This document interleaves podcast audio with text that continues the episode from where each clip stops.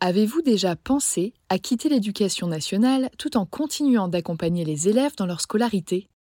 C'est ce qu'a fait Meriem, que j'ai eu la chance d'interviewer dans l'épisode 20 du podcast. Après avoir enseigné la physique-chimie pendant 10 ans, elle a choisi de devenir COSI, conseillère d'orientation scolaire indépendante. En France, ce sont les psychologues de l'éducation nationale qui sont en charge de l'orientation des jeunes. Et on compte environ un psy-EN pour 1500 élèves. Face à ce constat alarmant et à une demande grandissante, Myriam a créé une formation clé en main pour transmettre ses connaissances et ses outils à celles et ceux qui, comme elle, souhaiteraient devenir COSI. Si je vous en parle aujourd'hui, c'est parce que la huitième session de sa formation débute en septembre prochain.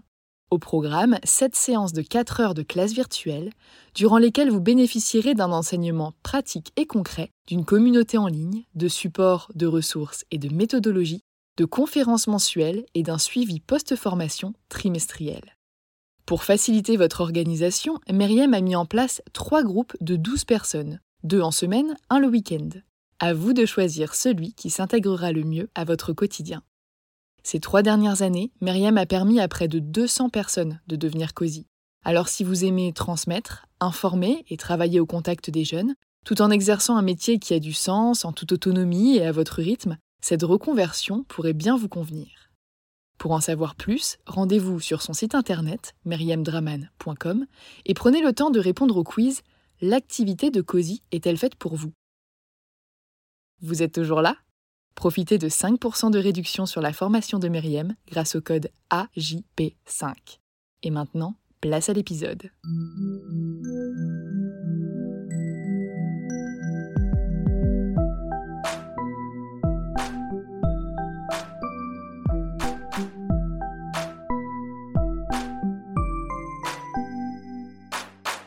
Bienvenue sur Avant j'étais prof, le podcast des enseignants qui ont osé la reconversion.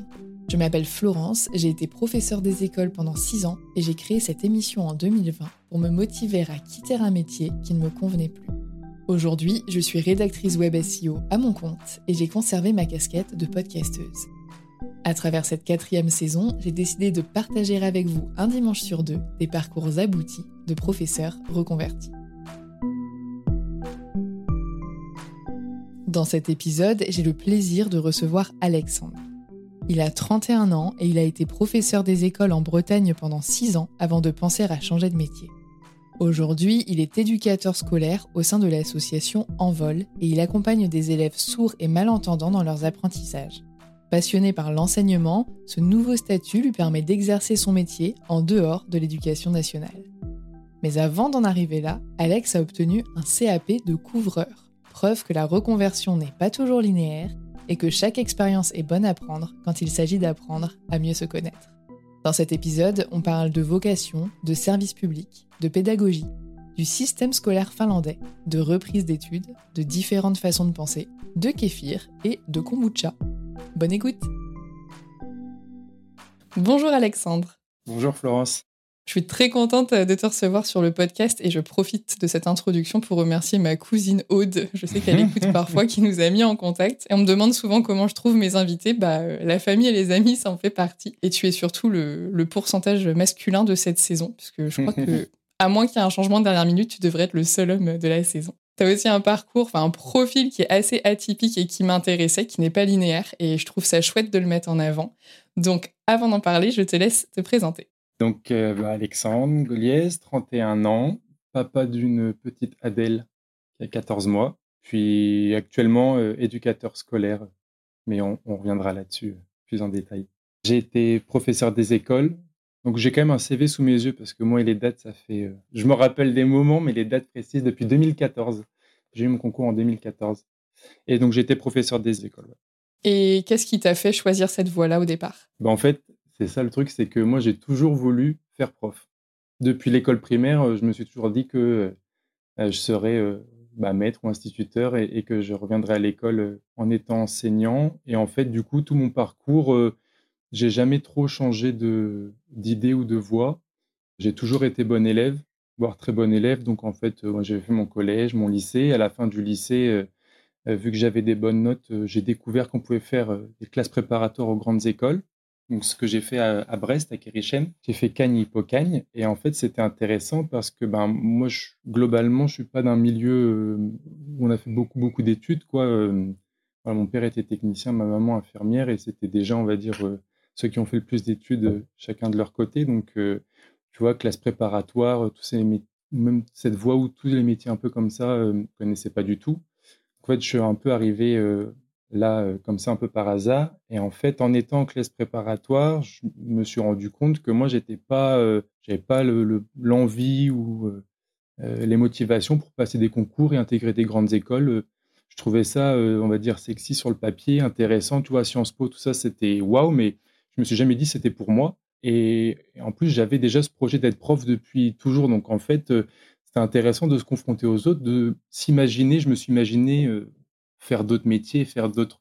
Mais en fait, quand il fallait vraiment préparer le, les examens ou quoi, euh, finalement, non. Moi, c'était prof. Et euh, ce qui était bien en, prépa, c'est qu'on nous a dit que euh, quand tu faisais une classe prépa, tu avais 80 ou 90% de chances d'avoir ton concours de prof.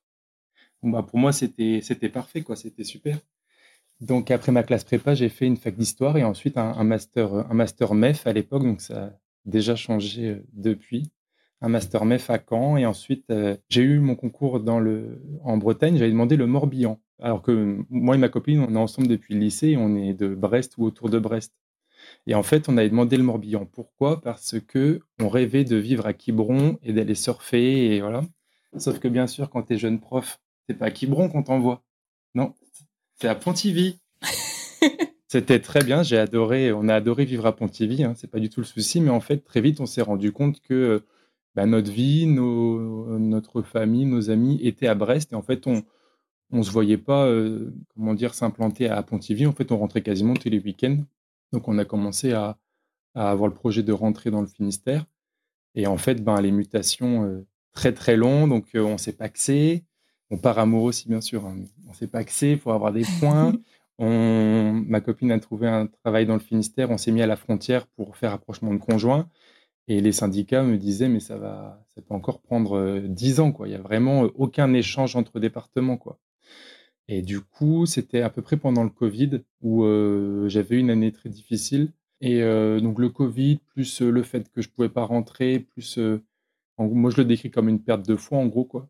j'ai perdu foi en l'éducation nationale. Ben je me suis dit allez, je, bah, moi je voulais poser ma démission, mais ma famille avait trop peur, donc j'ai demandé une disponibilité pour convenance personnelle que j'ai eue et je suis rentré dans le Finistère pour, euh, pour changer de voie. Et c'est dingue parce que le confinement, euh, les gens qui étaient euh, dans des grandes villes enfermés ou qui étaient sur des mutations qu'ils n'avaient pas forcément choisies, ou en temps normal, tu te dis, bon, c'est juste le temps de la semaine, j'entrerai le week-end et les vacances. Mais quand tu restais enfermé pendant plusieurs semaines ou mois et que c'est pas là où tu as envie d'être, tu te rends compte que bah, le travail, c'est une chose, mais ça implique aussi tout un style de vie qui peut ne pas te correspondre et être lourd à porter. Et des fois, c'est là que tu as vraiment la grosse prise de conscience aussi, quoi. Oui, mais alors moi, c'est pas vraiment comme ça parce que quand euh, ma copine a trouvé un travail dans le Finistère, on vivait à Spézet. c'est un tout petit village à côté de Carré, euh, pleine campagne. Et en fait, j'étais remplaçant et j'ai pas d'affectation. Donc moi, je n'ai pas travaillé pendant, le, pendant les confinements. Ma copine, pareil, parce qu'elle avait beaucoup de routes, euh, travaillait loin de la maison. Donc en fait, on a vécu le confinement à deux, à Spézet, avec des balades. C'était... Mais, en fait, justement, je dirais que ça nous a vachement... Enfin, moi, en tout cas, ça m'a vachement laissé le temps de vraiment réfléchir à parce que je, voilà, je, commençais déjà à me dire est-ce que je change de voie ou pas? J'ai vraiment eu le temps de mûrir le projet, m'informer, tout ça. Donc, euh, ça, a vraiment été un peu l'incubateur du truc où, allez, vas-y, j'y vais. Quoi. Oui, parce que quand tu es en activité, bah, tu bosses toute la journée et quand tu rentres le soir, tu décompresses, mais tu n'as pas vraiment du temps pour euh, penser, enfin, pour sortir un peu. Tu vois, même les vacances, au final, même quand tu as les petites vacances, tu as deux semaines.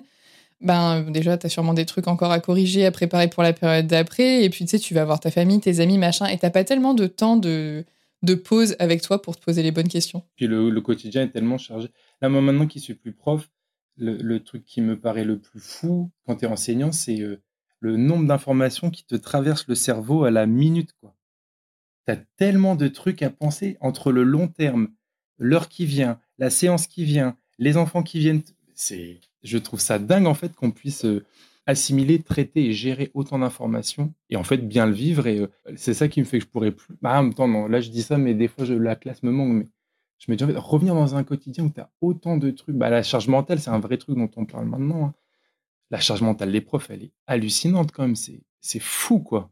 Et je me souviens qu'au début, j'étais assez fière quand j'arrivais à penser et faire plein de trucs en même temps, même si après j'étais fatiguée. Et puis il y a eu un stade au bout de 5-6 ans où bah, j'étais juste fatiguée. j'étais plus fière de, réussir à penser à mille choses à la fois, tu vois. Je trouve c'est difficile d'être euh, d'être vraiment bon et de vraiment bien faire les choses quand on fait plein en même temps. Je pense que selon aussi notre mode de fonctionnement, parce que je pense qu'on ne pense pas, on n'agit pas tous de la même façon, mais je sais que pour moi, euh, c'était trop épuisant en fait. J'y arrivais plus. Alors qu'il y a des gens qui vont pouvoir faire ça toute leur carrière et limite, ce sera pas un problème, quoi. C'est ça, ouais. Et, qui, en fait, et qui trouve, euh, c'est un truc que j'ai capté quand, avec mon nouveau travail, mais qui trouve ça normal euh, d'avoir autant de contraintes, autant de trucs à gérer. Enfin, je suis hyper admiratif des enseignants. Enfin, moi, je déconseille pas du tout de faire ce métier. Hein, c'est pour ça que moi je parle de foi, c'est que moi j'avais la foi, j'y étais à fond, j'ai adoré mais j'ai perdu la foi qui me permet de supporter tous les aspects négatifs du travail. Donc maintenant, je le fais, je le fais plus. Mais, euh, mais ouais, ouais, c'est dingue.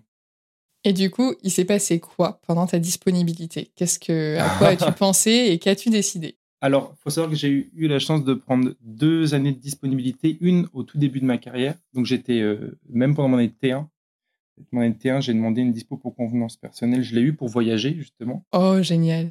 Ouais, en fait, moi, j'avais, bah, j'ai eu mon parcours scolaire, je l'ai fait d'une traite parce que, bah voilà, c'était comme ça. J'avais jamais vraiment pris le temps de dire est-ce que je fais une pause ou. Et je l'ai bien vécu. Hein, je, suis très content de mon parcours, mais en fait, euh, quand j'avais mon concours, j'allais me lancer sur la voie professionnelle, je me suis dit, mais en fait, euh, je pourrais peut-être prendre une petite pause aussi et puis prendre un peu de temps pour. Euh, et donc là, notre envie avec ma copine, c'était de voyager.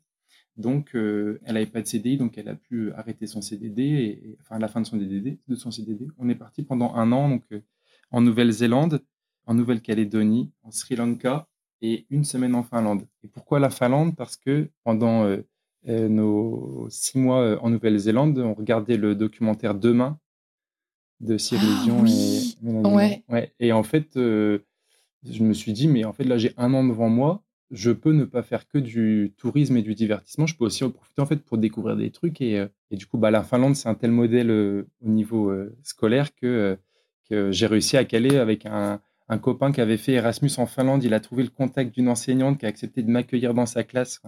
trop bien, ouais, pendant dix jours. Ouais, ouais c'était ouf. C'est génial. Ah bah, du coup, je suis obligée de faire une, une aparté sur qu'est-ce que tu as vu dans les écoles finlandaises bah, que tu as trouvé positif, quoi. C'était quand? C'était en 2015 c'était mon constat en 2015, hein, peut-être que ça a changé bien sûr, mais en 2015, franchement, tu avais l'impression qu'ils ont tout compris, et nous, on n'a rien compris. quoi. Le métier hyper reconnu, le salaire hyper valorisé. Tu peux vraiment choisir en formation initiale, euh, travailler avec les enfants ou travailler avec euh, les personnes en situation de handicap. Il y a des adaptations euh, pour tout le monde. Les classes qu'on a visitées, elles dépassaient pas 12 élèves. Tu t'adaptais à chaque profil d'élève. Donc, il y avait beaucoup de ballons, par exemple, les gros ballons de yoga là, pour les élèves un peu moteurs on a discuté avec une, nana, je pense qu'elle était à la fac, euh, un peu en sciences de l'éducation là-bas, et elle nous disait qu'en gros, en Finlande, ils avaient un peu regardé tout ce qui se faisait ailleurs, et ils avaient fait une sorte de synthèse, quoi. Et, par exemple, elle m'a parlé de Freinet. Et moi, Freinet, euh, moi, j'ai été euh, membre du mouvement Freinet dans le 56, donc pédagogie alternative, j'y suis hypersensible. Mais nous, en formation initiale, on t'en parle à peine et on te le chuchote un peu, genre c'est un truc qui existe, mais bah, eux, c'est une référence et c'est une source d'inspiration de ce qu'ils ont fait, tu vois. On a visité aussi un collège. Au collège, il y a des cours, donc par exemple pour apprendre à faire une machine à laver, apprendre à remplir ses impôts. Ah ouais, pour la vie quotidienne en fait. Bah oui, parce qu'en fait, eux, ils jouent à fond le côté euh, éducation. Il y a encore un débat chez nous entre instruction ou éducation. C'est pas encore tranché et chacun a un peu son avis. Euh, là-bas, c'est éducation à fond. Et euh, dans les écoles primaires, tu as des ateliers avec des vrais outils où bah, ils vont fabriquer des trucs en bois, ils vont peindre, ils vont... ça fait partie des cours donnés à tout le monde. quoi. Autre truc de ouf, c'est il n'y a pas d'école privée là-bas. En fait, l'enseignement de la religion, il est fait, en tout cas, c'est ce que nous, on a vu et ce qui était fait dans l'école qu'on a vu, il était fait dans l'école publique. Et en gros, ben, chacun, selon sa confession, avait un professeur qui venait dans l'école prendre le groupe d'élèves de confession et faire. Euh, du coup, bah, tu n'as pas de concurrence privée-publique et tous les moyens sont donnés dans le public.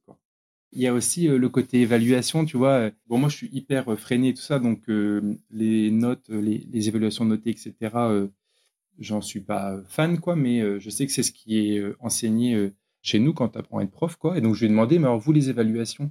Et la prof, elle me dit, mais quelle évaluation? Moi, je vois mes élèves tous les jours, je sais où ils en sont, je suis capable de dire ce qu'ils savent faire, ce qu'ils savent pas faire. Pourquoi j'irais faire un contrôle noté à l'instant T, tu vois? Toutes, ces réflexions-là, pareil, la, relation aux enseignants, la mode du dab à ce moment-là, et tu avais un petit qui n'arrêtait pas de faire des dabs sous les yeux du professeur, quoi. Et quand tu regardais le professeur, le professeur, il, il tiquait même pas, quoi. Tu vois, c'était même pas surprenant, c'était même pas. Il faisait ça, et puis il continuait à faire son cours, et la relation était vraiment différente. Tu pas, le, pas cette posture que, bah, que moi, j'aime pas en tant qu'enseignant, mais de le mettre dans sa classe, à qui on doit le Oui, l'autorité. Ouais, autoritarisme, du coup, presque, parce que c'est je suis prof, tu m'écoutes. Et le rapport était carrément différent. C'était hyper inspirant. C'était trop bien. Enfin, moi, en tout cas, ça correspond totalement à mes valeurs et à ce que moi, je voulais faire dans l'enseignement. Vraiment, euh, je dis, ah ouais, ouais ça, ça, existe. Quoi. Du coup, j'imagine que tu n'es pas revenu de là en te disant, euh, je vais réenseigner en France, parce que j'imagine que tu as conscience que c'est dur de faire autant bouger les lignes si tu restes dans le système classique. Bah si, parce que moi, j'étais déjà membre du, du groupe Freiné euh, de mon département, et en fait, bah si, justement, c'est c'est pour ça que moi, je parle de foi un peu, tu vois, c'est que ah j'y croyais. Bah oui, ah, moi, j'étais persuadé que j'allais trouver mon école, que j'allais pouvoir faire les choses à ma manière. Euh, ah ouais, c'est si, si, si. Non, non, justement. Ah oui, c'est ça que je voulais te dire, c'est que ma première année de dispo, justement, elle m'a renforcé dans l'idée que j'ai adoré voyager, c'était très bien, mais je kiffais mon métier, quoi. Je kiffais euh, faire ce que je fais, donc j'étais content de revenir et j'étais content de me remettre au travail, quoi. Ah ouais, non, justement, ça m'a renforcé, en fait, ça m'a dit, c'est possible, et ben on va y aller.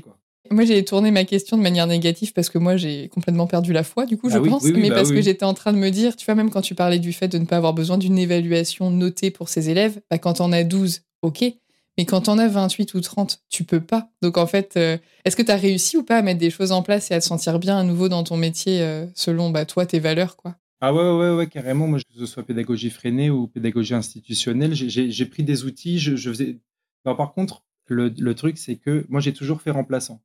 En fait, je me suis jamais senti, comment dire, l'assurance nécessaire pour avoir ma classe face à des parents, tu vois. Et j'étais jeune, donc euh, je me sentais pas en fait de donner des conseils ou un peu des consignes à des personnes plus âgées que moi qui ont eu des enfants. Enfin, j'étais pas suffisamment en confiance avec ce statut-là, donc euh, j'avais choisi d'être remplaçant justement pour me faire plein d'expériences différentes, euh, découvrir plein de contextes différents et pouvoir faire à ma sauce. Et le moment où je me sentirais prêt, je me sentais de mettre à profit un peu tout ce que j'avais vu. Par contre, à chaque fois que j'avais un remplacement long, ouais, j'avais à cœur de, mettre en place euh, les écrits libres, euh, euh, ne pas me stresser sur le programme, parce que le programme, on ne peut pas le faire en entier, c'est pas grave. je mettais en place des conseils coopératifs, des ceintures de compétences, des droits dans la classe. Ah ouais, j'ai toujours essayé d'infuser des, outils qui me paraissaient pertinents dans les, autres, dans les pédagogies alternatives, dans la pratique à moi, ça tout le temps. Est-ce que tu te sentais épanoui dans cette manière de faire là ou est-ce que tu as trouvé des limites par rapport aux moyens que tu avais? Bah, Je dirais oui aux deux parce qu'en fait, euh, je dirais que moi, je suis fondamentalement euh, fan de pédagogie. quoi. J'adore ça, ça m'intéresse à fond. Et en fait, c'est ce qui me manque actuellement le plus, c'est être dans un groupe d'enfants ou de jeunes ou peu importe l'âge, mais vivre dans un groupe et faire vivre un groupe. Quoi. Et euh, moi, dans ma façon d'être enseignant, je me suis jamais considéré comme l'adulte, comme je t'ai déjà dit, mais l'adulte ou le professeur qui professe. Quoi je suis dans un groupe de vie et on vit ensemble. Et je, moi, je me voyais plutôt là comme euh, un créateur de situation et, notamment comme le conseil coopératif. C'est trop bien parce qu'en fait, on est tous assis dans le même cercle. En fait, et alors, bien sûr, j'ai des vétos parce que je suis enseignant, je suis garant de la sécurité des enfants, mais on peut débattre. Ils peuvent ne pas être d'accord avec moi et me le dire. Et, moi, j'adore cette position-là, en fait, euh, pas d'égal à égal, mais tu vois, on est des êtres humains et on, voilà. Il n'y a pas de supérieur entre guillemets. Ben ouais, voilà. Mais euh, euh, c'est pas parce que je dis quelque chose qu'il faut absolument euh, le, faire ou le croire. Donc euh, ça, ça m'épanouissait vraiment et c'est vraiment quelque chose qui me tenait à cœur et qui me tient toujours à cœur d'ailleurs. Mais après, bah oui, c'est les moyens. Moi, j'ai notamment fait beaucoup de remplacements dans le spécialisé parce que je me, je me projetais d'être enseignant spécialisé. Ma copine, elle est éducatrice de jeunes enfants. Et ce qui est marrant, c'est que ses études à elle m'ont beaucoup plus servi que mes études de prof à moi. Parce que moi, je trouve que quand tu passes ton master, on t'apprend à faire des fiches de prep super, à, à être très administratif, mais concrètement, un enfant de 6 ans qui est face à toi, c'est quoi un enfant de 6 ans? Qu'est-ce qu'il a vécu? Psychologiquement Il en est où euh, d'un point de vue développement euh? Et en fait, les études de ma copine m'ont énormément servi parce qu'elle elle avait tout ça en fait. Donc moi, je me suis beaucoup appuyé sur ça. Et du coup, le côté éducateur me plaisait énormément. Et c'est pour ça que dans l'enseignement spécialisé, on pouvait enseigner dans des structures qui étaient un peu différentes de l'école. Et moi, ça me parlait euh, vachement. quoi. Mais en fait, c'est là où le parcours est un peu, je sais pas si on peut dire paradoxal, ou c'est que je me suis mis remplaçant pour attendre le bon moment pour me lancer. En fait, en tant que remplaçant, tu es aussi confronté ben, à beaucoup de souffrances, à beaucoup de difficultés, parce que tu viens souvent, en tout cas, euh, tu es affecté sur des, sur des postes où les, où profs n'ont pas tenu, ou où les situations sont très difficiles. Donc en fait, tu es aussi très confronté, je trouve, aux difficultés du système concrètement, et tu les vis de plein fouet. Et c'est vrai que bah, au bout d'un moment, notamment, j'ai fait des remplacements longs, donc euh, j'avais des, des collègues qui partaient, elles, en formation spécialisée, et je les remplaçais toute l'année, donc c'était plusieurs semaines par an, quoi. Donc, je suivais un peu la classe. Et dans ces moments, il y a eu, bah, c'est notamment la dernière expérience que j'ai eue où c'était, c'était impossible, c'était invivable, quoi. Le, le, système, c'était tellement dur que il y, avait une petite qui était tellement perturbée par son parcours de vie. Elle avait que 6 ans. Concrètement, elle aurait eu toute sa place en IME. Mais comme elle n'avait pas de déficience intellectuelle, on ne pouvait pas la mettre en IME. Donc en gros, elle rentrait pas dans les cases. Et en gros, bah, elle était là. C'était très, très, très, très dur. Et c'est vraiment là où je me suis dit, ah ouais, non. Euh, tu vois, cette, cette année-là, euh, il y avait des moments où je sentais un peu des pulsions de presque de début de violence, quoi. Déjà des. Et tu te dis, bah non, c'est pas, c'est, pas possible de vivre ça en fait, et c'est pas possible de ressentir ça. Euh. Heureusement, les vacances arrivaient, j'ai pas eu à me mettre en arrêt, mais je me suis jamais mis en arrêt pour des choses comme ça. Mais là, franchement, c'était tellement difficile que j'étais, Heureusement que les vacances arrivaient, quoi.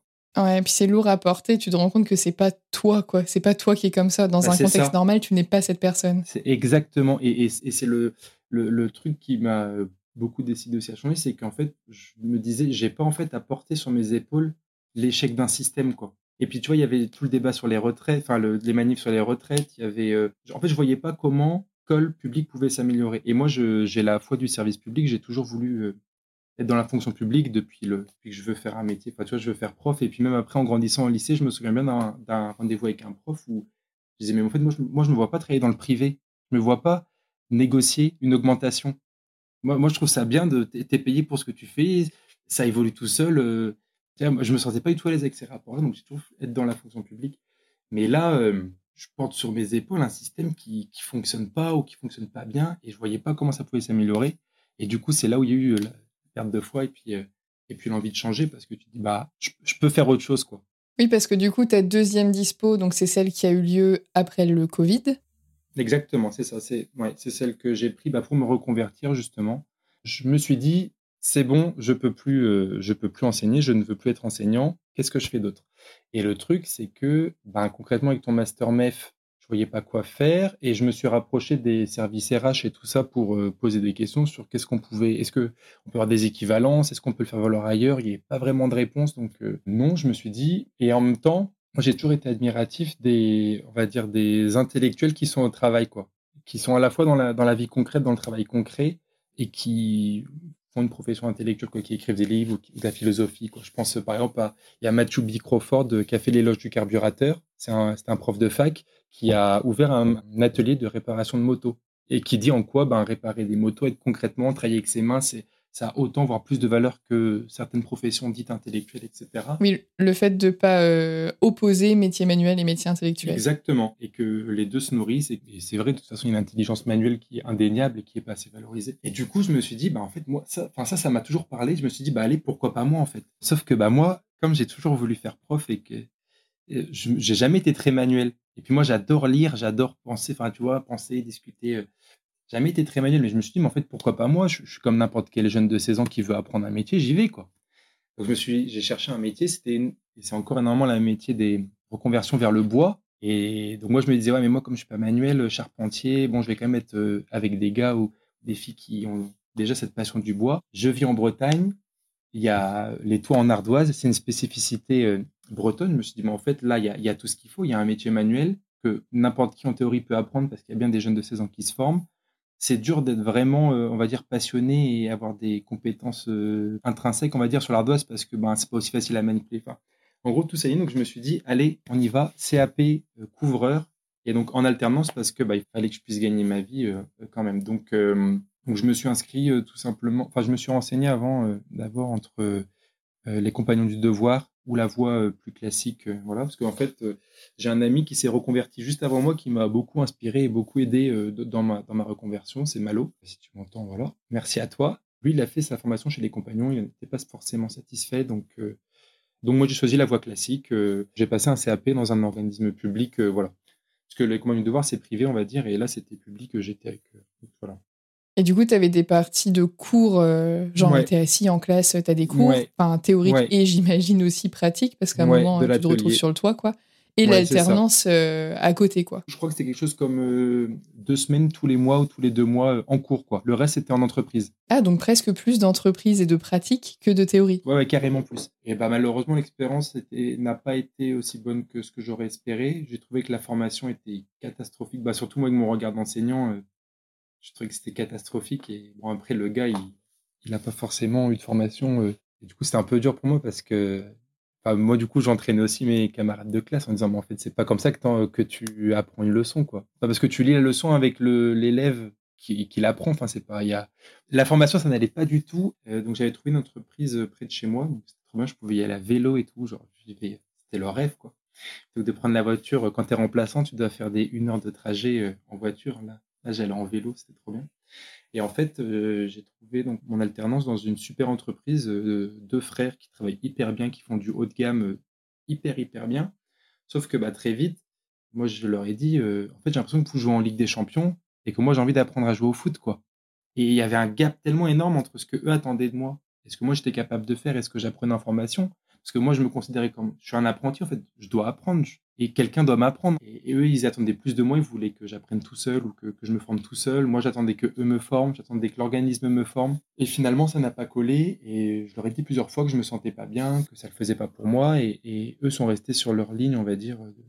non, non, mais ça va le faire. Il faut juste que tu t'investisses plus dans l'entreprise, ça va le faire, etc. Et en fait, non, moi, je sentais au fond de moi que ça le ferait pas. J'ai eu mon CAP, mais j'ai pas renouvelé mon, mon, contrat. Et en fait, ça tombait bien parce que bah, Adèle, ma fille, est née juste à la fin de mon contrat d'alternance. Donc en fait, j'ai eu mon congé paternité euh, pour pouvoir euh, me reposer. C'est deux ans un CAP C'était en un an. Non, c'était en un an. En un an, ok. Du coup, là, tu as, fait, as fait toute l'année complète et tu l'as validé à la fin, quoi. Tu aurais pu, techniquement, arriver sur, euh, sur le milieu du travail avec ton CAP, être embauché à temps plein. Et, e, Exactement, exactement. Et c'est une question qui s'est posée pour moi. Est-ce que je vais postuler ailleurs parce que j'avais un CAP Et franchement, tu vois, travailler... Parce que moi, j'avais choisi aussi ça pour travailler en extérieur, travailler de mes mains, faire un travail physique. Tout ça, ça me plaisait. Je me sentais hyper bien quand j'étais sur le toit, peu importe le temps, j'ai toujours aimé ça, euh, être dehors, donc euh, je, me sentais vraiment bien. Être sur mon toit et faire mes, gestes répétitifs, ça a un côté euh, super apaisant parce que bah, chaque ardoise, tu la prépares bien pour pouvoir la poser. Enfin, il y a un côté, tu travailles bien. Et ça, c'est agréable de faire un joli geste. Mais en même temps, ça m'a permis de me rendre compte que bah ouais, mais moi j'ai besoin de j'ai besoin d'humain quoi. J'ai besoin de parler. Moi, je m'épanouis dans une relation avec un autre être humain. La pédagogie, ça me manquait quand même. Je pensais pouvoir, bah, tu vois, vraiment changer de voie. Et en fait, ben non, euh, ce que j'étais au fond de moi, c'est quand même. Ouais, ça te rattrape. Ben ouais. Et ça m'a permis, ben, au moins, je me suis dit, c'est comme pour mon voyage, quand on est parti en voyage, c'est fait, je suis content de l'avoir fait, mais c'est une porte qui se ferme, quoi. C'est, je sais que c'est pas, c'est pas pour moi. Je vais chercher autre chose, quoi. C'est comme ça que je. Pour mon voyage, ça a été pareil. J'ai kiffé voyager. Un an, ça m'a suffi. Je changerai de façon de voyager, mais je le referai pas et j'en ferai pas ma vie. C'est pas pour moi. Et, là, pour la couverture, c'était pareil. Donc, ben, il a fallu trouver autre chose. Quoi. Je suis assez admiratif des gens qui arrivent à ressentir assez rapidement quand même ce qu'ils ce qu'ils aiment et faire la différence entre ben, j'ai aimé ça et je veux faire ça toute ma vie. Moi, à chaque fois que je vis un truc et que je l'aime bien, j'ai l'impression que je vais vouloir faire ça tous les jours de toute ma vie jusqu'au moment où je me lasse et je change, tu vois. Genre, je vais tout le temps à fond dans des trucs et j'ai jamais la vraie réponse de est-ce que ça me plaît vraiment ou est-ce que c'est parce que c'est nouveau et que c'est super excitant, tu vois.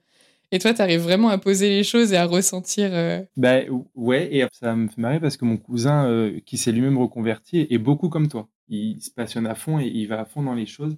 Je pense en tout cas personnellement que dans chaque nouvelle expérience, tu as une sorte de lune de miel où tout est bien. Et il y a un moment où tu commences à peser les pour et les contre. Et en fait, quasiment à chaque fois, c'est une balance. quoi. Je crois pas qu'il y ait de 100% positif. Tu as toujours les plus, les moins. Et en fait, c'est tant que tu as plus de plus, c'est bon, tu peux continuer. Enfin, moi, c'est comme ça que je le vois. Et j'ai pas de mal, en fait, à me dire, euh, faut y aller, quoi. Si tu as envie de faire quelque chose, essaye et tu tires les conclusions de, bah, de ton expérience, en fait, quoi. Après, c'est sûr que c'est flippant et que, parce que tu es tellement corseté, on va dire, ben, par la société, quand tu as un prêt sur les épaules ou que tu as une famille, c'est sûr que c'est très, très dur. Moi, j'avais la chance de ne pas encore avoir tout ça, donc j'avais cette liberté-là de pouvoir me lancer. Et, et puis, il y a aussi, je pense, un côté confiance en soi où je savais ce que je savais faire, quoi. Pense qu'en tant qu'enseignant, j'ai été apprécié. Moi, je, considère que je faisais du mieux possible, en tout cas, mon métier. J'avais l'impression de le faire bien. Donc, ça, me donnait confiance en moi. Je, savais que je savais bah, mener une classe. Je sais euh, préparer, je sais m'organiser. J'avais développé des compétences comme ça qui me donnaient un socle de confiance. Et en fait, c'est marrant parce que dans mon nouveau travail, c'est vraiment là où je me suis rendu compte que, mais oui, je les ai vraiment objectivés. Ah oui, j'ai vraiment ces compétences-là parce que mon nouveau travail m'a permis de comprendre que, ah oui, je, le pressentais en moi, mais le voir en vrai, tu dis, ah, mais oui, c'est vrai qu'en fait, en tant qu'enseignant, on sait faire énormément de choses, quoi. Ouais, t'en prends vraiment conscience. Ben oui, c'est ça. Je suis très curieux de tout, tout le temps. J'adore me poser des questions, comme on pourrait dire se prendre la tête, quoi. En fait, moi, j'aime bien réfléchir au moins de détails de, je sais pas, je pense en cuisine, par exemple, mais j'écoute beaucoup d'émissions, j'ai des livres. C'est ce qui m'a pas plu non plus dans mon expérience d'apprenti couvreur, c'est que moi, j'ai besoin qu'on me dise comment faire, quoi. J'aime bien avoir un guide, savoir que c'est cette façon-là qu'il faut faire. Mais par contre, après, je vais, je vais m'intéresser, genre le café, par exemple. J'adore boire du café. Ben, je vais m'intéresser à toutes les façons de faire mon café. Cafetière manuelle, cafetière à piston. Je vais, regarder des tutos. Je vais... En fait, j'adore comparer différents trucs tout en suivant la méthode qu'on va me dire. Tu vois, j'improvise. Je sais pas improviser. Je, je pense pas être créatif. J'improvise pas. Par contre, j'adore me poser des questions et suivre différents modèles et ensuite faire la synthèse de tout ça et me dire bah c'est ça qui me convient ou c'est pas ça qui me convient, tu vois. Ah ouais, bah on est vraiment opposés là-dessus. oui, ça me fait marrer parce que tu vois le, le, café, c'est quelque chose que vraiment, je comprends pas avec mon père, c'est que mon père il peut boire le même café qui est pas très bon tous les jours, quoi, sans se dire en fait un autre café excellent existe et tu peux le découvrir. Enfin, moi ça a toujours été comme ça, quoi. Donc euh, ça, me fait, ouais, je comprends. Bah, mon copain bah est plutôt comme toi et moi, je suis plutôt comme ton père. Et en fait, euh, tant que j'aurais pas découvert qu'il peut exister mieux, je suis persuadée que j'ai le top du top. Et en fait, il y a du positif à ça. C'est que moi, j'ai l'impression de toujours avoir le max de ce qui existe. Donc j'ai souvent l'impression d'être super heureuse, super chanceuse, d'avoir un truc de ouf euh, entre les mains. Enfin, et je sais que hum, moi j'ai regardé, euh, pas très honte de le dire parce que je l'ai déjà dit sur mes réseaux sociaux, mais moi j'ai regardé Plus belle la vie pendant 18 ans tous les matins à la même heure en prenant mon petit déjeuner et tout était chronométré pour que ça dure pile la longueur d'un épisode. Donc c'est vraiment ma routine quoi.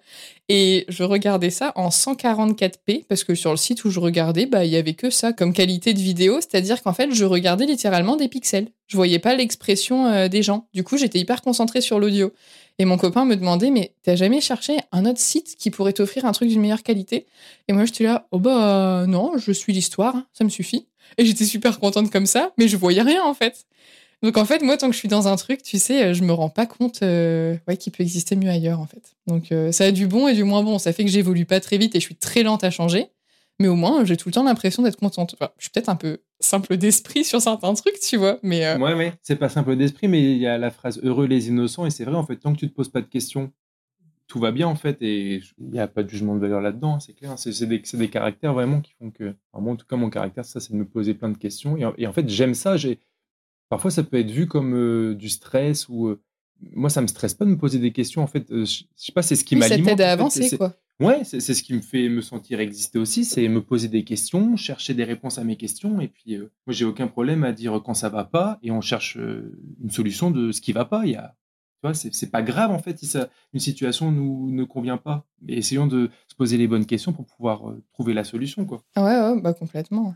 Et du coup, est-ce que quand tu étais dans cette année de bah, du coup, de fin de CAP et que tu te rendais compte que tu voulais pas forcément faire ça, est-ce que tu avais quand même dans un coin de ta tête le fait que, bah, comme tu étais en dispo, tu pouvais tout simplement réintégrer Ou est-ce que tu voulais quand même ne pas y revenir et essayer autre chose avant? Je pense que je ne retournerai pas en éducation nationale. De toute façon, là, j'ai démissionné, donc c'est fait.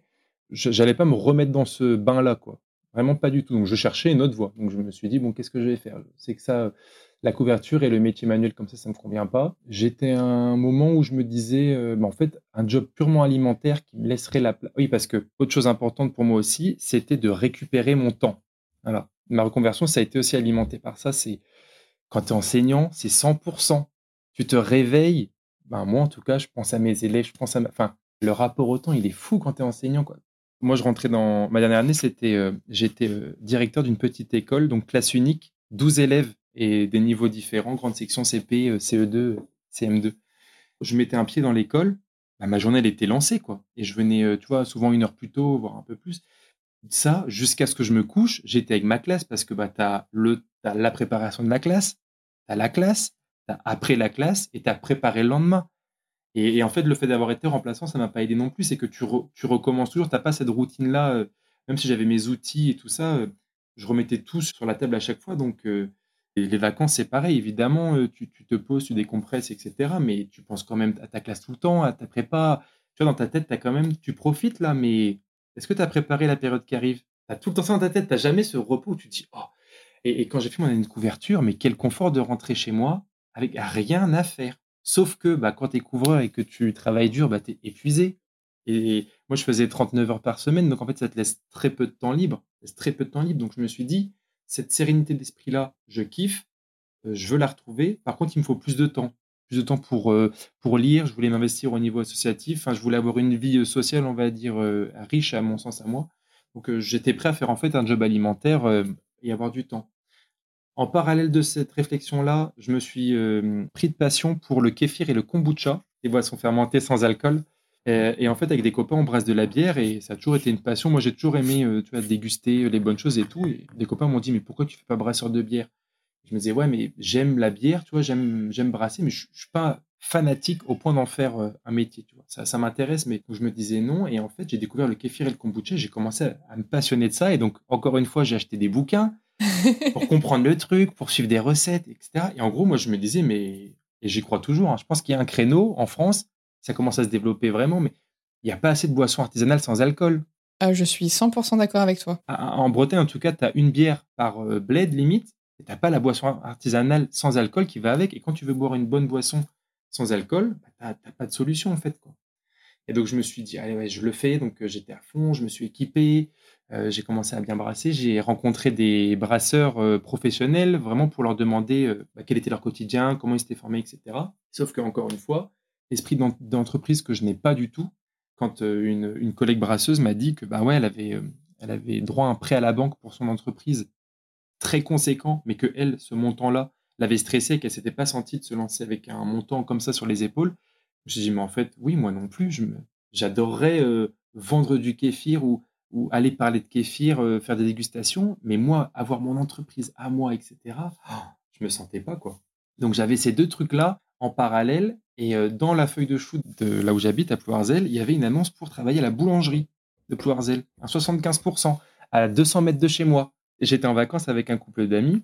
Et euh, je dis, bah voilà, en fait, c'est ça que je vais faire. Quoi. Sauf que bah, quand tu vois le salaire, c'est quand même très faible. quoi. C'est le SMIC, donc c'est très peu. Et moi, j'aime bien, tu vois, euh, bien manger, bien boire, voilà, faire des belles choses. C'est pas possible d'avoir un métier purement alimentaire qui paye pas, quoi. En fait, ce qui est dur, c'est d'avoir et du temps, donc moins de charge mentale, et de l'argent en même temps, parce que si tu as du temps mais que tu pas un rond et que ça te stresse au quotidien et que tu peux pas profiter de ton temps de la manière dont tu aurais envie, c'est vrai qu'il y a un peu moins d'intérêt aussi. quoi. Ben oui, c'est ça. Et, là, c'était vraiment trop peu. Donc tu te dis... Et en fait, c'est au moment où cette annonce est parue, donc j'étais en vacances avec ce couple d'amis, que une amie, Céline, qui est éducatrice spécialisée, mais hey, moi dans ma structure, on cherche un enseignant pour faire éducateur scolaire, je pense que ça te plairait, postule quoi. Et là, ça a été la révélation. Je me suis dit, mais en fait, oui, ça, va me permettre de revenir dans la pédagogie, revenir dans l'enseignement, sans être dans le carcan éducation nationale. Ça me permet d'être en contact avec des éducateurs spécialisés, parce qu'elle était éducatrice spécialisée. Je me dis, banco, quoi. Et en fait, ce qui est ouf, c'est que dans cette structure-là, donc c'est là où je travaille maintenant, ça s'appelle Envol à Brest, ils avaient déjà trouvé quelqu'un pour faire ce poste, et cette personne s'était désistée pendant l'été. Donc en gros, là, la structure était fermée, et euh, mon ami m'a dit, bah, vas-y, postule, comme ça, à la réouverture, la responsable aura tes informations et de toute façon, on va faire des nouveaux entretiens, donc euh, peut-être que tu seras pris. quoi. Et donc ça, c'était genre, il restait euh, une semaine pour faire tout ça. quoi. Et donc là, bah, je m'active, je, regarde en air tout mon parcours. En fait, bah, je remplissais mon CV, je me disais, mais en fait, ce truc, il est fait pour moi. quoi. J'ai fait du spécialisé, j'ai toujours voulu faire enseignant spécialisé, j'adore le côté éducateur, j'adore le travail en équipe, je suis pas du tout dans l'ego du professeur qui ça collait à fond, quoi. Et euh, j'ai eu la chance d'avoir euh, d'être pris en entretien et d'avoir la réponse. Quand euh, j'ai eu la responsable au téléphone qui m'a dit c'est bon, t'es pris, franchement, je me suis effondré en larmes, quoi. De bonheur, mais en fait de bonheur parce qu'en fait, quand tu te projettes de te reconvertir, tu vas dans l'inconnu, quoi. Et si toi t'y crois pas, personne va y croire pour toi, en fait. Et t'as as, mille raisons de pas le faire et tout le monde te dit le fais pas. Ah mais quand même l'éducation toi, t'y crois, quoi, t'y vas. Et en fait, j'ai eu énormément de chance que ce poste me tombe dessus, mais je me suis toujours dit, pendant tout mon parcours, je me suis dit, il y aura forcément une lumière, quoi. Il y aura forcément du mieux. Moi, je sais ce que je veux plus faire. Je sais pas encore ce que je veux faire, mais je sais ce que je veux plus faire et c'est déjà énorme, quoi, de savoir ça, c'est non. Bon, bah, maintenant, j'ai un cerveau, deux bras, deux jambes, je peux, je peux tout faire, en fait, dans l'absolu. À moi de tester et de. Et quand ce truc-là m'est tombé dessus et que ça a semblé parfait, je me suis dit, oh, c'est soulagement de ouf et et récompense de ouf aussi d'avoir osé en fait euh, se lancer et puis euh, bon, trop bien. Mais c'est beau d'être euh, conscient de tout ça. J'échange beaucoup avec des gens qui justement hésitent à se reconvertir et sont pas sûrs et manquent de confiance et ils n'ont pas conscience de leurs compétences. Et du coup, c'est beau pour moi quand je fais ces interviews de parler avec des gens qui ont sauté le pas et qui ont eu l'occasion, par toutes leurs expériences, de se rendre compte de tout ce qu'ils étaient capables de faire. Et de le voir maintenant de l'extérieur et moi d'en être consciente aussi, parce que moi j'étais dans cette phase où je pensais que j'allais rien savoir faire. Et, mon année de l'an dernier à l'étranger, où j'ai bossé dans une auberge de jeunesse, où je faisais euh, des cocktails, des petits déj, euh, le linge sale des gens, faire des draps, l'accueil dans trois langues, machin. Moi, je suis sortie de là en me disant, bah, l'année prochaine, je pars en Nouvelle-Zélande, je peux prendre n'importe quel job. Je suis persuadée que je suis capable d'apprendre plein de trucs. Alors qu'à l'époque de ma reconversion, deux, trois ans en arrière, j'ai reculé ma reconversion parce que j'avais peur de ne pas être capable de suivre une formation et d'apprendre quelque chose de nouveau. Je pensais que je serais plus capable d'apprendre que pas que j'étais trop vieille parce qu'en termes d'âge, j'étais pas vieille si tu veux. Enfin après c'est quoi vieux aussi quoi, mais j'avais l'impression que mon mon corps et mon cerveau, eux, étaient vieux dans le sens euh, rouillé, ils n'avaient pas servi depuis longtemps, tu vois. Et c'est vraiment que quand tu fais les choses que tu réalises que, bah oui, en fait, euh, je suis capable de faire ça. Et quand tu as ça en tête, je trouve que tu avances beaucoup plus vite et beaucoup mieux dans la bonne direction qui est la tienne, en fait. C'est étonnant parce que ça, tu l'avais dit aussi dans un autre podcast que j'ai écouté là. Euh, moi, en fait, en tant qu'enseignant, je trouve que tu es censé stimuler intellectuellement, en fait, à apprendre des nouvelles choses. Donc, ce côté-là, se lancer dans une nouvelle formation. Après, moi, parce que j'ai pas eu de classe euh, sur le long terme, en fait, j'apprenais constamment des trucs. Donc, euh, cette mécanique-là de me dire. Euh, puis après, c'est un caractère que j'ai aussi, tu vois, c'est ce qu'on disait sur le café. Sur, moi, j'adore apprendre des trucs. Donc, ça ça m'a pas fait peur. Mais le, le, je trouve qu'en tant qu'enseignant, après, bon, manque de formation professionnelle, tu me diras, mais je trouve que quand tu es enseignant, tu as ce mécanisme d'apprendre des choses parce que tu es obligé de te former à telle nouvelle tel nouveau fait historique que tu sais pas. En fait, il y a ça, mais c'était dans des domaines, tu vois, quand j'apprenais pour les futurs cours d'histoire, parce qu'à la fin de ma dernière année, par exemple, c'était du CM1, CM2. Donc en, maths, en sciences, en histoire, tu vas quand même chercher un peu plus loin, quoi. Et il y a plein de choses que je connaissais pas et qu'effectivement j'apprenais ou dont je me souvenais plus trop parce que les années avaient passé. Et j'apprenais et ça allait vite, tu vois, je lisais vite fait, c'est bon, j'avais retenu parce que, bah, idem, j'ai une très bonne mémoire, j'ai fait un parcours scolaire euh, très facilement, mais j'avais pas la sensation de devoir apprendre quelque chose qui m'intéressait. Et en fait, j'avais peur que là, en tant que prof, je réussissais à apprendre des choses entre guillemets simples et qui ne m'intéressaient pas personnellement. Je l'apprenais pour mon travail.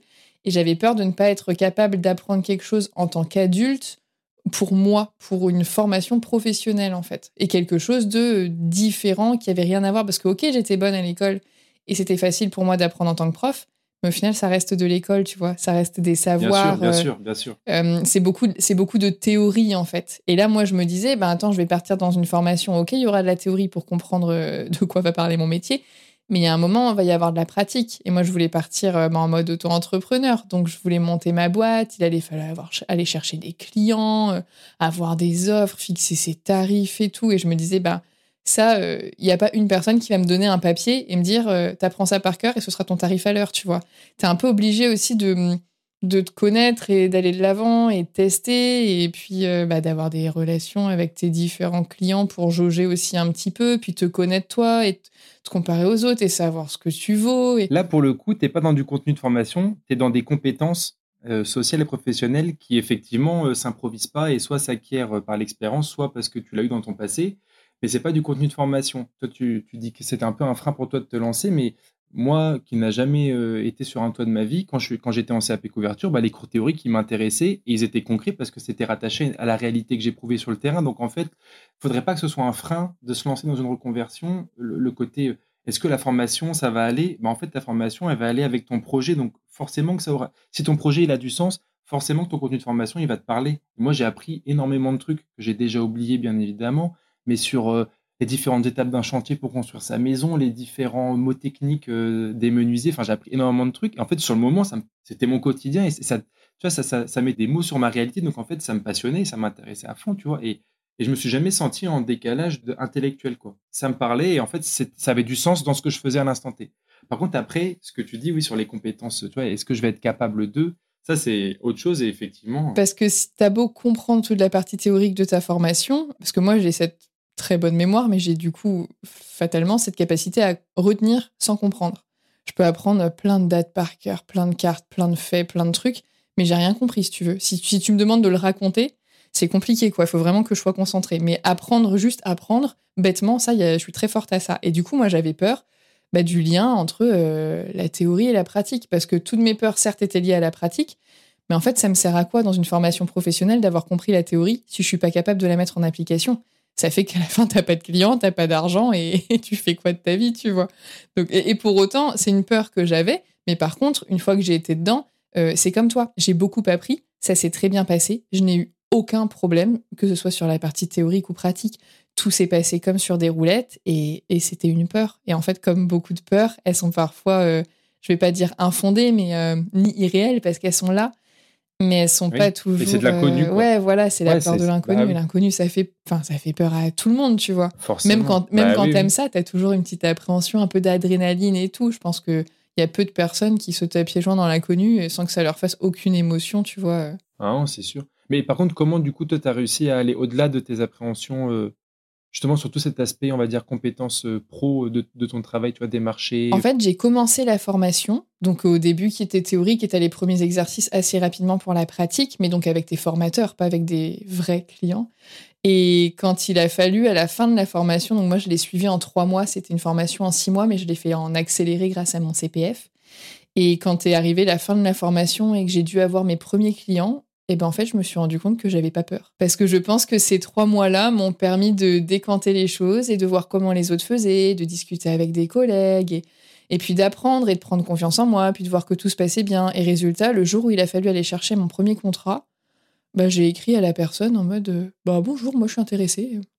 Et puis voilà. Et ça s'est fait, mmh. tu vois. Ah, t'étais dedans, quoi. Ouais, et en fait, tu le fais une fois, deux fois, trois fois. Puis après, ça devient presque une routine, en fait tu sais exactement à quoi tu veux dire oui, à quoi tu veux dire non, euh, où est-ce que tu es prêt à faire des concessions ou pas, euh, combien tu vaux, entre guillemets, et c'est des choses qui évoluent tout du long, puisque toi, tu évolues en compétences, mais tu as aussi une conscience qui est différente, tu vois, tu fixes pas tes prix de la même façon. Je sais pas, je trouve que tout évolue avec l'expérience, et en fait, il y a plein de choses qu'il y a deux ou trois ans, j'aurais pas été capable de faire, et qui me stressaient, et qui aujourd'hui me paraissent simples. Et il y a sûrement des choses euh, si tu me donnes quelque chose de nouveau aujourd'hui que je vais à nouveau pas être capable de faire ou qui va me stresser, et qui peut-être dans trois ans me paraîtra simple. C'est assez impressionnant parce que, mine de rien, nos deux parcours sont assez différents parce que moi, je me suis. Moi, j'avais besoin d'une structure qui me permette de mettre à profit les compétences que j'avais. Toi, tu as réussi à développer quand même des nouvelles compétences, à, vraiment, pour le coup, te lancer dans l'inconnu. Tu n'as pas une structure qui vient te dire, regarde, tu es bon à faire ça. Moi, c'est un peu ce que j'ai ressenti en arrivant en vol, c'est que oui, c'est vrai qu'en fait, je suis, j'ai des compétences pour faire ça, je vais pas dire que je suis bon, j'ai des compétences pour faire ça. Toi, tu t'es créé tes compétences et tu t'es rendu compte toute seule, tu vois, c'est assez impressionnant. Ouais, mais je pense que c'est parce que nos caractères sont différents, puisque quand tu disais qu'après le lycée, toi, tu es parti vers une prépa, euh, moi, on m'a proposé une prépa compte tenu de mes notes et mes aptitudes scolaires, mais jamais de la vie, j'aurais été poser mes fesses sur une chaise dans une prépa. Moi, je veux pas de cadre, je veux pas de structure, je veux pas d'horaire. Donc, je suis allée à la fac juste parce que la fac, t'es pas obligé d'y aller, en fait. Et souvent, j'y allais pas et j'avais un job étudiant à côté et je récupérais les cours et je les apprenais dans mon coin. Et tous, quasiment tous les ans, j'étais major de promo. Et, mais parce que je suis très, mais parce que je suis très bonne à apprendre bêtement et qu'en fait, dans le système français, je suis excellente. Tu me mets dans un système scolaire dans lequel il faut réfléchir, analyser et comprendre. Je pense que je suis le cancre de la classe, en fait. Je me suis juste adaptée à ce qu'on m'a demandé. Mais je suis pas sûre que je puisse m'adapter à tout, tu vois. À ça, je peux m'adapter euh, facilement. Mais ouais, moi, euh, moi, j'aurais pas pu faire ce que toi t'as fait, tu vois, parce que j'aurais pas du tout été à l'aise, je me serais sentie contrainte, j'aurais eu peur de pas réussir. Alors que si je pars dans un truc euh, toute seule, sans cadre, bah comme la création de ce podcast, tu vois, j'ai pas suivi de formation, j'ai tout créé moi-même, et ça m'a pris vachement de temps. J'ai fait plein d'erreurs. Parfois, j'ai fait des erreurs pendant beaucoup d'épisodes à la suite avant de me rendre compte que c'était une erreur. Et parfois, tant qu'on me le dit pas, je sais pas qu'il y a un truc qui va pas, tu vois. Mais j'aime bien avancer comme ça. Pour autant, là, j'ai créé ma formation pour apprendre aux gens à faire un podcast.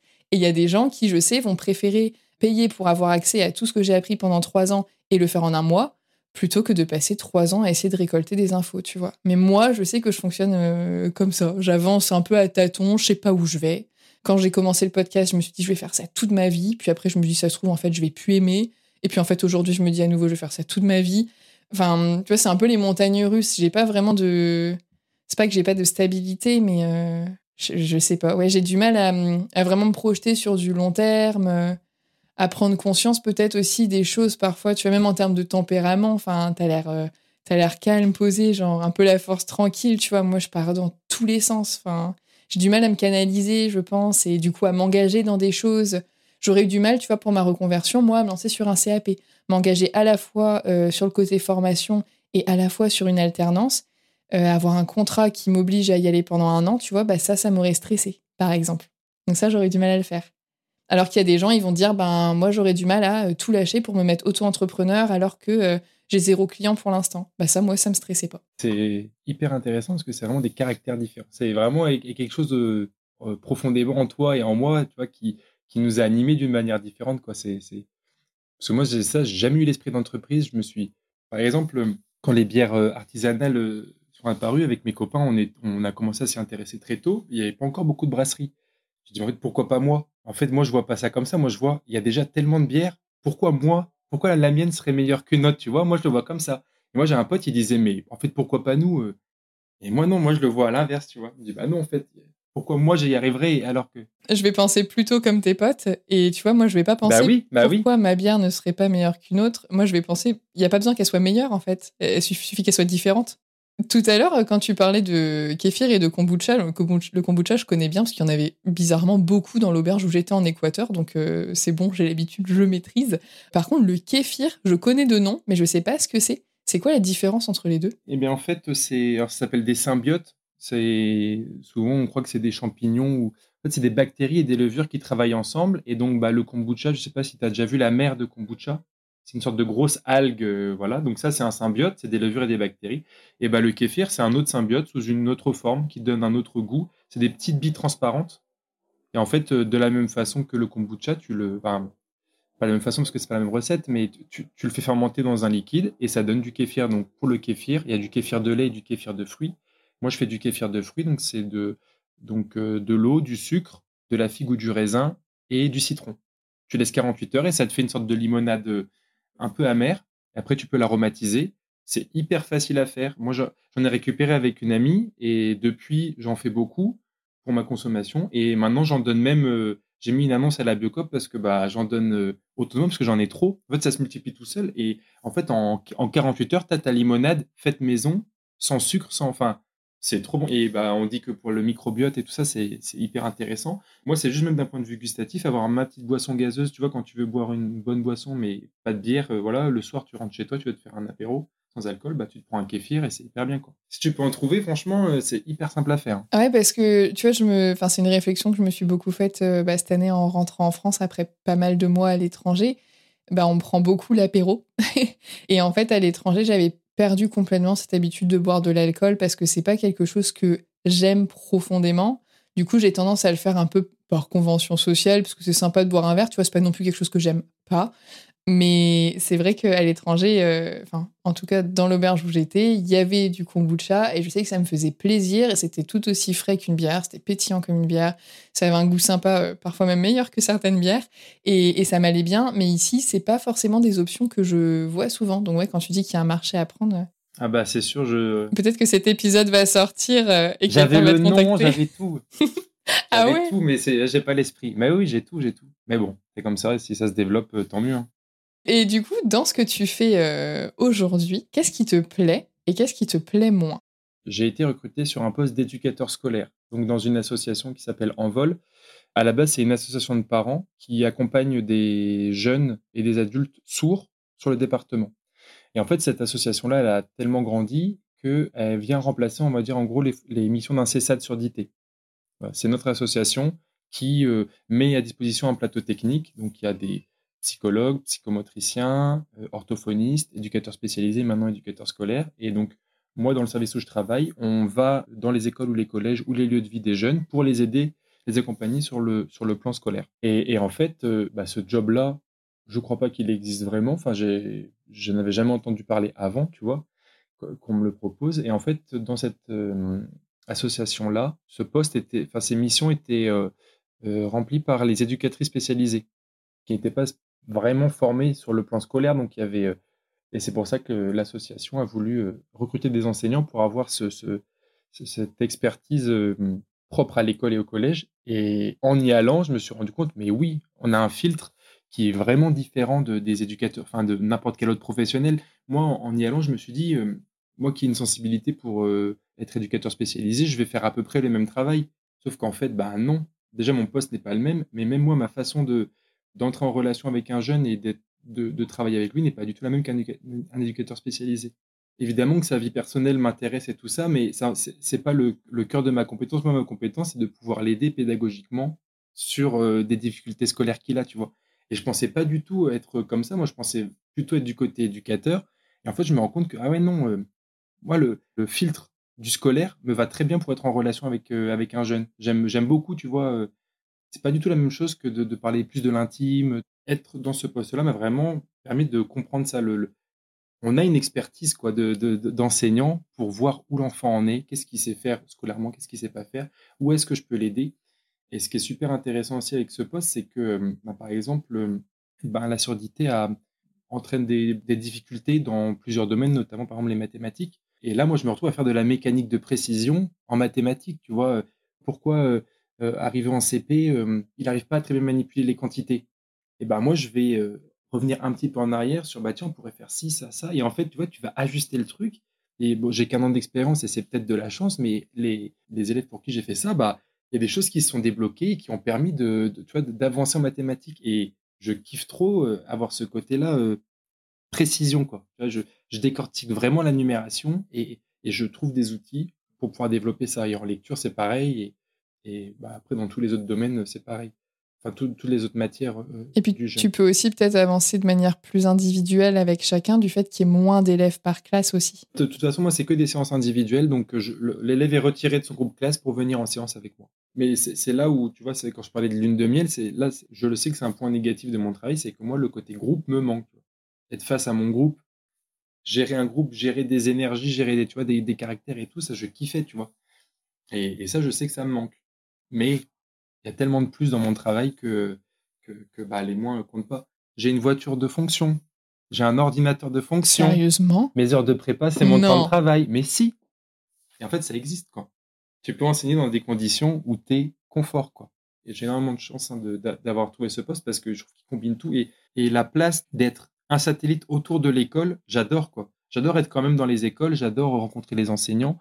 Euh, tu vois, c'est quelque chose que j'ai réalisé aussi en étant, en étant dans ce poste-là, c'est que bah, par rapport aux autres professions de mon plateau technique, moi, je parle le même langage que les enseignants. J'ai été dans leur situation, je, sais ce qu'ils vivent, entre guillemets, chose que les autres professions ne savent pas forcément et ne se rendent pas compte. Tu vois, parfois, quand on donne des conseils pour aider euh, un élève sourd, bah, moi, je sais que euh, l'enseignant, il a cet élève sur là, mais il a sûrement cet élève avec ses besoins-là.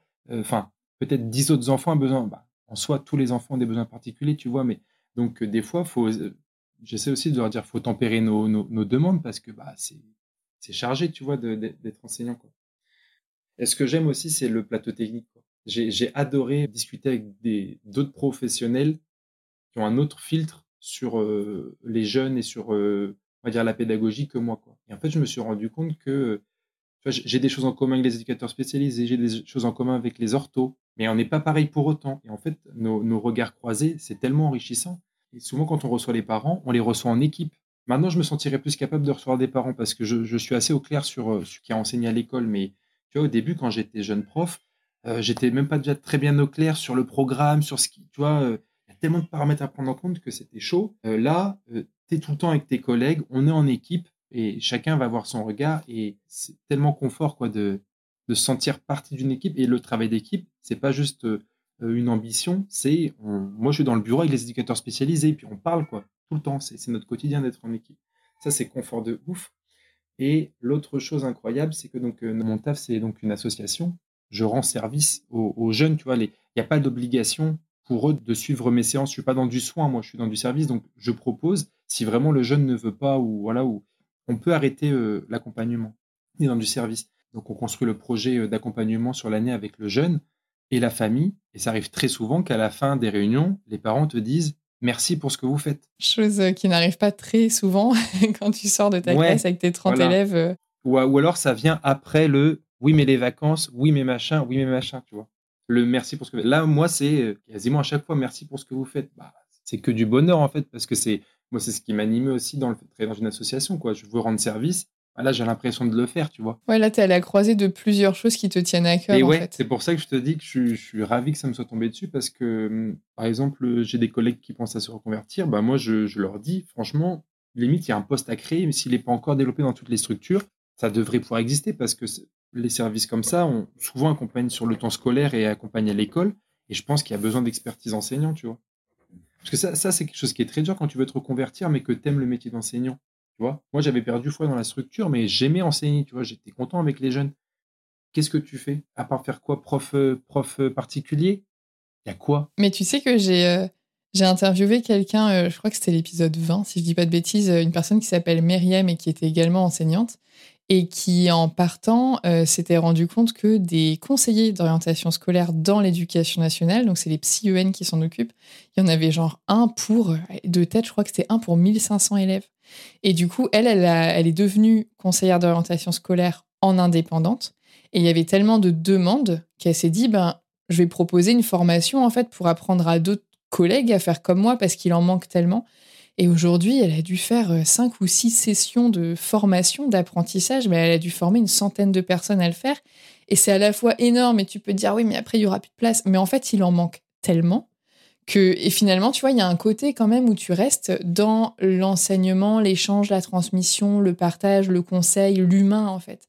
Donc ça peut être, tu vois, des passerelles comme ça, mais faut avoir l'idée, faut savoir que ça existe, faut être prêt à se lancer. Enfin, Voilà, faut avoir l'esprit d'entreprise parce que c'est c'est pareil, tu vois, euh, formateur d'enseignants sur des, des, des compétences particulières ou sur des techniques particulières, tu vois. ça- Mais malheureusement, on sous-traite de plus en plus à des boîtes privées ou des indépendants. Et ben là, oui, il y a sûrement hein, quelque chose à faire. euh. C'est dommage de pas pouvoir valoriser ces compétences-là auprès de ses collègues, quoi. Donc, euh, ça m'arrive parfois d'interviewer des gens qui avaient des projets en classe, qui avaient créé des choses, qui avaient créé des ressources, qui avaient créé des pédagogies, qui avaient fait plein de choses.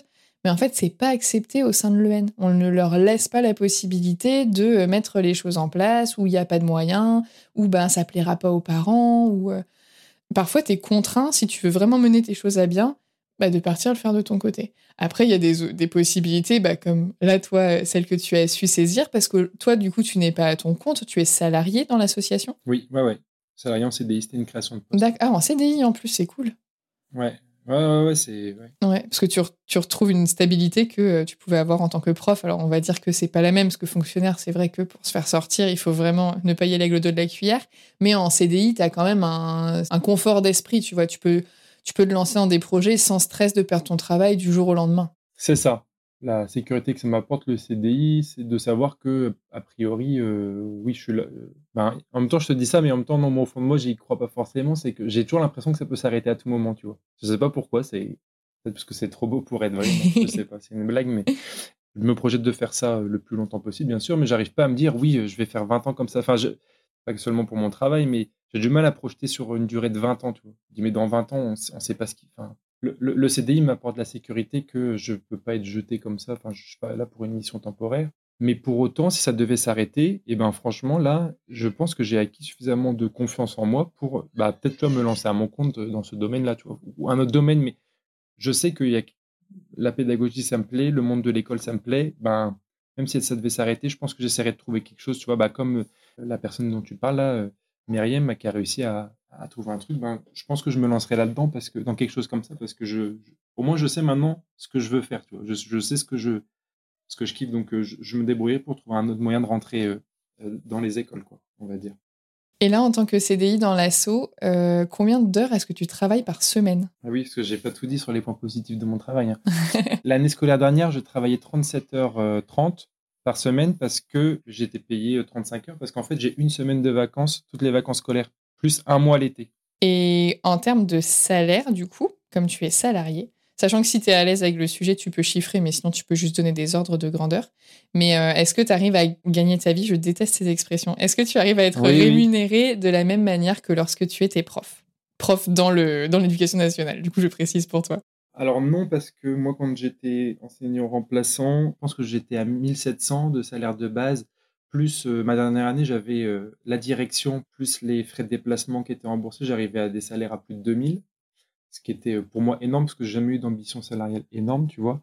Mais non, là, je gagne moins. Je suis sur une grille d'éducateur, donc je suis sur une grille qui est plus faible que mon niveau d'études normal. Et là, je dois être, j'ai le droit à la prime Ségur et je dois être autour de 1500. Peut-être un peu plus que 1500. 1650, je crois. En dessous, je voudrais pas. Entre 1500 et 1800, c'est OK, tu vois.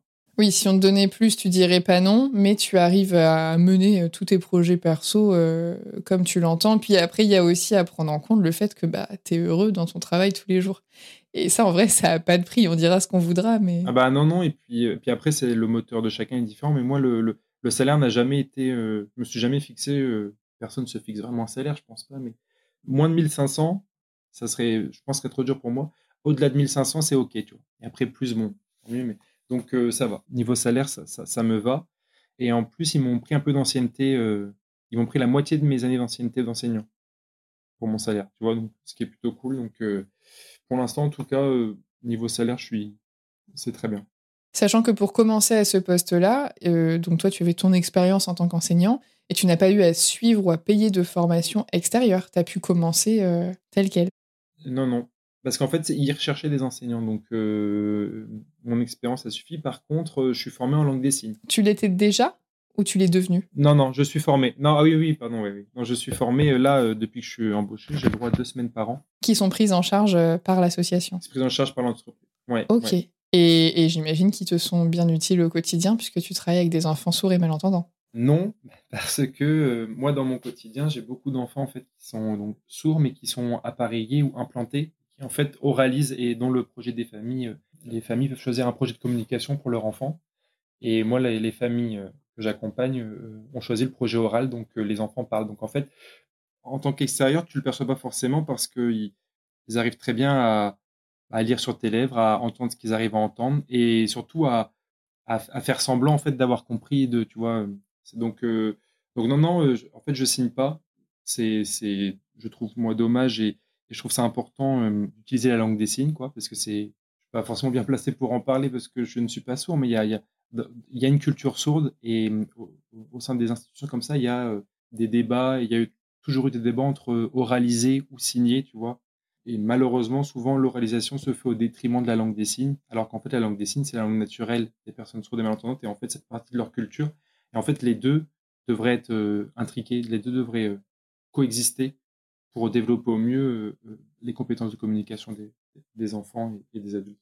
Donc, euh, je ne l'utilise pas, mais par contre, je me forme quand même parce que ça me semble important pour pouvoir euh, prétendre travailler dans une institution qui aide les personnes sourdes à partager leur culture. Oui, ça fait sens. Et je pose la question, mais je pense que j'ai déjà la réponse. Tu n'as pas de regret quant à cette reconversion? Non, non, non. Franchement, Bah, après, c'est un peu plus nuancé que ça quand même parce que je, crois toujours au service. Enfin, j'aimerais aider le service public et aider l'école publique. Enfin, j'aimerais être un acteur de l'école publique quand même. Ça me. Là, je, commence quand même à ressentir un, manque, mais tu vois, à re-ressentir un peu l'excitation d'être dans sa classe. Tu vois, le côté challenge de. Ça, je commence un petit peu à le ressentir, mais c'est pas assez fort pour me faire regretter. je suis très content d'avoir trouvé une autre façon d'aider les, d'être dans l'école. Donc, euh, non, non, j'ai pas de regret là-dessus. Est-ce que tu saurais compléter la phrase Avant, j'étais prof, aujourd'hui, je suis? Bah, Je suis éducateur scolaire. Hein. Franchement, j'aimerais bien que ça. J'aimerais bien que ce soit un, poste qui soit plus connu et plus développé que ça, parce que ça me semble important, en fait, de trouver des voies pour quand même se, être enseignant ailleurs que dans l'école, quoi. Même à un moment, à un moment, j'avais pensé même être formateur de d'autres choses dans des entreprises, quoi. Tellement j'aime le côté formation, mais après, c'est pas pareil, quoi pareil. C'est différent, mais après, il y a tellement d'enseignants, enfin, je me rends compte en échangeant avec euh, elles et eux qui ne sont plus heureux dans le système éducation nationale, mais qui aimeraient toujours enseigner. Et j'ai pour projet, un jour où j'aurai du temps, de faire une mini-série où j'irai interviewer tous les gens qui ont réussi à continuer à transmettre et à enseigner, mais en dehors de l'éducation nationale. Et donc ça peut être euh, dans le spécialité, dans, le spécialisé, dans des structures bah, comme toi tu le fais. Euh, ça peut être dans des prisons, ça peut être à son compte, ça peut être du français langue étrangère, ça peut être le, enfin le français mais carrément à l'étranger. Il y a plein de manières, je pense, euh, d'enseigner différemment. Alors c'est sûr, bah tu ne sers plus le service public. Si c'est pour être malheureux toute ta vie, on a aussi qu'une vie, tu vois, faut réussir à trouver la balance et tu peux pas parfois dédier entièrement ta vie au service public et à, ton pays si toi, tu es profondément malheureux, peut-être qu'il y a des gens que ça dérangera moins et qui le feront tout aussi bien. Et toi, tu peux faire quelque chose que tu aimes d'une autre façon. quoi. Mais, c'est là encore où j'estime avoir beaucoup de chance, c'est que j'ai réussi quand même à trouver avec l'association. L'associative, c'est pas une entreprise non plus. Moi, je n'ai pas à faire de profit, j'ai pas à être productif. quoi. Tu vois, et ça, ça c'est quelque chose qui. C'est mes, mes valeurs à moi, c'est ma façon d'être. Mais pour moi, c'est important. Euh, ça, ça m'intéresse pas d'être productif. Tu vois, moi, je veux bah, servir. Quoi, ouais. C'est un peu étonnant comme mot, mais c'est ça. quoi. Rendre service, ça me va très très bien. Et d'être payé pour rendre service, bah, oui, c'est du bonheur. Quoi. Enfin, ouais, pour moi, c'est trop bien. quoi. Que du bonheur. Écoute, en tout cas, je te souhaite de rester au moins aussi heureux, même si tu rechanges de métier, parce qu'on n'est pas obligé de faire la même chose toute sa vie, ça on l'aura bien compris. Mais euh, bah, je te remercie beaucoup euh, d'avoir euh, pris ce temps d'échanger avec moi et puis d'avoir donné autant de, détails, de réponses et avec bah, toute, toute ta sincérité, parce que je trouve que c'est intéressant de voir qu'on peut qu'on peut partir sur un CAP couvreur pour finalement se dire, bah, en fait, j'aimais vraiment enseigner, quoi. Parce qu'il y a plein de gens qui se disent, ah ouais, mais si je pars faire ça, est-ce que je vais vouloir le faire toute ma vie? Est-ce que je suis sûre, etc. Et parfois, ben, c'est en choisissant quelque chose qu'on pensait qu'on allait aimer et que finalement, qui ne nous emplit pas de bonheur, qu'on va trouver complètement autre chose avec un léger paramètre. Toi, tu as beaucoup parlé de chance, mais après, euh, la chance, faut aussi savoir la saisir, tu vois, ça se travaille quand même. Mais c'est sûr que voilà, quand tu tombes sur la bonne offre et que ça te correspond, et d'un autre côté, cette bonne offre, si t'es pas prêt à la recevoir et que t'as pas pris le temps de te connaître et de savoir ce que t'aimes ou pas, ben tu la saisis pas.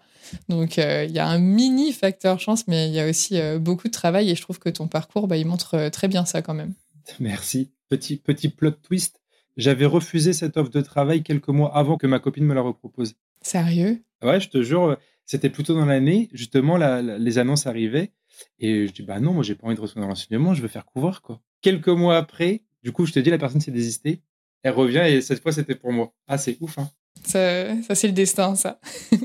bah, c'est là où je parle de chance. Mais après, je trouve c'est aussi, ouais, comme tu dis, c'est important euh, de savoir fermer des portes, quoi. Essayer et, et c'est pas fait pour toi, bah. Mais encore une fois, j'avais la, chance de ne pas avoir beaucoup de responsabilités sociales, on va dire. Tu vois, j'étais encore assez jeune, etc. Donc, je pouvais le faire. Mais essayer, et si c'est pas ça, bah, au moins tu sais que c'est pas ça, tu as déjà avancé en fait. Et se laisser la possibilité de changer d'avis sans penser à ce que aussi vont dire les autres, ou même parfois on a tendance à se juger soi-même, mais tu vois, le fait d'avoir refusé l'offre une première fois, puis de finalement dire oui, je suis sûre qu'il y a des gens qui n'oseraient pas dire oui à la deuxième fois parce que, ben, euh, oh là là, qu'est-ce que les gens vont penser, que je suis indécis, que patati patata, et en fait, bah, finalement, changer d'avis parfois, euh, c'est aussi la clé du bonheur. Quoi. Ah oui, non, faut pas écouter les personnes autour de nous parce que, après, moi j'avais de la chance que ma copine me faisait confiance et on avait beaucoup discuté et elle me suivait, mais ma famille, euh, c'était terrifié quand je leur ai dit que je voulais faire couvrir parce que ça, voilà, mais si toi tu le sens, tu y vas et t'essayes. Et puis, ah oui, non, faut pas écouter autour de nous parce que personne ne le fera pour toi en fait. Hein. C'est comme quand on est parti en voyage. Ah ouais, mais un voyage, un an, il y avait un milliard de raisons de, de nous dire de pas le faire. Bah, si on veut le faire, on le fait, quoi. Et puis, euh, on, ça. On, verra, après. Ouais. Bah, en tout cas, euh, bah, merci pour tout et pour cette euh, belle vision de la vie aussi. Et puis, bah, je vais te, te, laisser profiter de la fin de ton dimanche.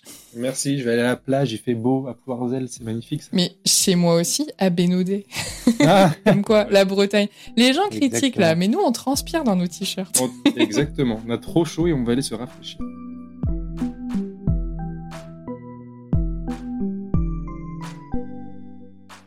Merci d'avoir écouté cet épisode jusqu'au bout. S'il vous a plu, abonnez-vous pour ne pas rater les prochains.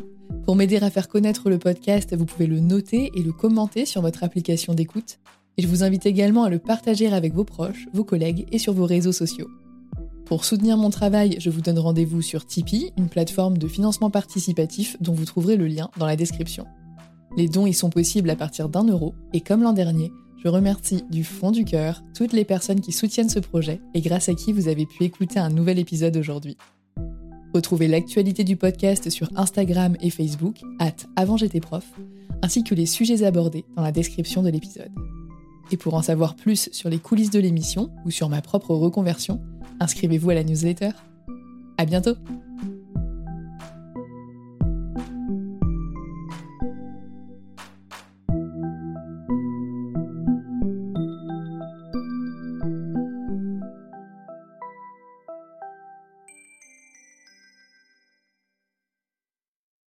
Tu veux créer un podcast mais tu ne sais pas par où commencer? Je pense qu'on a ce qu'il te faut. Notre programme 30 jours pour créer ton podcast répond à toutes tes problématiques. La conception de ton projet, le format de ton podcast, les visuels, le titre, l'enregistrement, le matériel, l'hébergeur, le montage, la communication, tout est réuni en un seul endroit pour faciliter le lancement de ton podcast.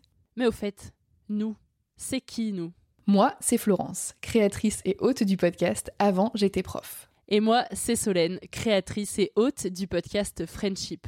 À nous deux, on a publié plus de 140 épisodes et réuni 120 invités à nos micros. Notre aventure podcastique a connu de nombreux rebondissements. L'euphorie du lancement, La solitude, les doutes, la persévérance, la passion. et enfin les audiences qui décollent. Au fil des années, nous avons affiné notre expertise. Et aujourd'hui, nous te dévoilons toutes nos techniques pour créer ton podcast en toute sérénité. Alors, n'attends plus pour faire entendre ta voix. Rejoins-nous dès maintenant sur formationpodcast.podia.com et le podcast n'aura plus aucun secret pour toi.